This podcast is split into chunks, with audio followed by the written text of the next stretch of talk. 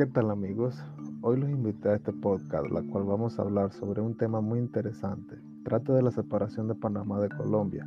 A continuación con ustedes unos invitados muy especiales. Ella es Daily Romero, Javier Miranda y mi persona Juan Lara. Comenzamos con nuestro primer invitado, Javier Miranda. ¿Qué piensa o qué nos puedes decir de la separación de Panamá de Colombia? Sí, bueno, mi estimado Juan Lara, la separación de Panamá de Colombia fue un hecho ocurrido el 3 de noviembre de 1903, después de la Guerra de los Mil Días y que desencadenó la proclamación de la República de Panamá.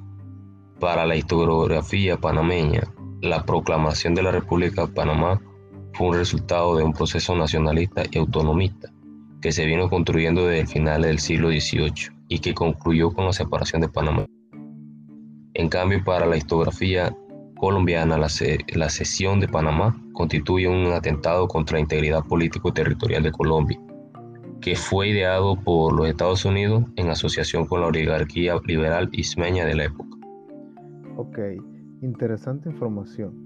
Ahora vamos a, que nos, a qué nos puede decir mi estimada Daily Romero de los antecedentes de esta gesta patriótica. Sí, claro, compañero Juan. Es importante resaltar que en esta gesta patriótica inició el 28 de noviembre de 1821.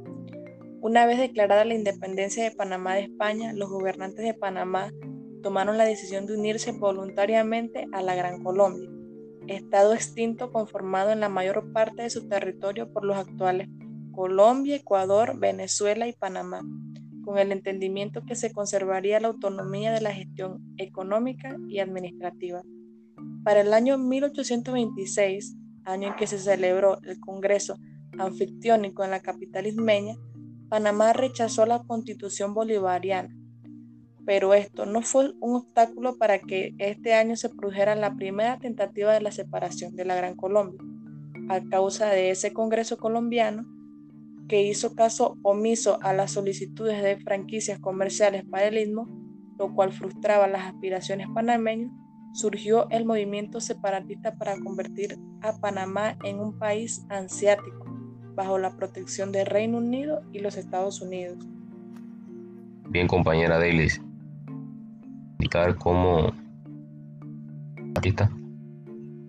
Sí, claro, compañero Javier. El principal protagonista de este hecho fue José Agustín Arango, un político inmeño que empezó a trabajar en secreto para la preparación del movimiento separatista, en conjunto con la Junta Revolucionaria Clandestina, que se formó en torno suyo para la planificación de la, con una revolución destinada a consolidar la separación del istmo de la soberanía colombiana para negociar directamente con los Estados Unidos la construcción del Canal de Panamá.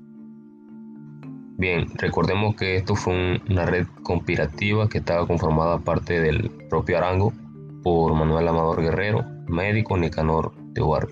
Con todo esto apoyo se concretó y se concertó la puesta en marcha del plan separatista para un día no definido del mes de noviembre de 1903. Ya para concluir, le preguntaría a Juan Lara, ¿qué piensa o qué cree usted que este movimiento separatista dejó, si dejó consecuencias positivas para la nación? Bueno, sí, en tal caso, en todos estos hechos conmemorativos puedo decir que sí enmarcaron de manera positiva, como vemos que el 13 de noviembre de 1903 Estados Unidos reconoce formalmente a Panamá como república. Luego se unieron países como Francia al día siguiente y antes de finalizar noviembre otros 15 países de América, Europa y Asia lo harían también.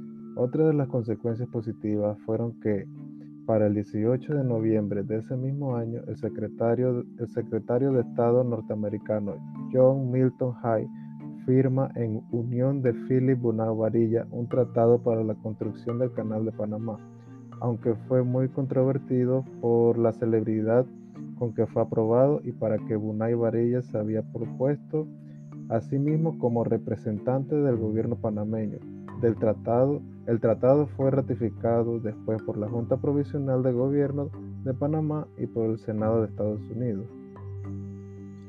Ya con esta información nos queda un poco más aclarado acerca de estos hechos positivos que nos dejó este movimiento separatista. Y bueno, hemos llegado a la parte final de este podcast. Gracias por la compañía, Daily Javier. Gracias a usted, compañero, por esta invitación. Muchas gracias, compañero.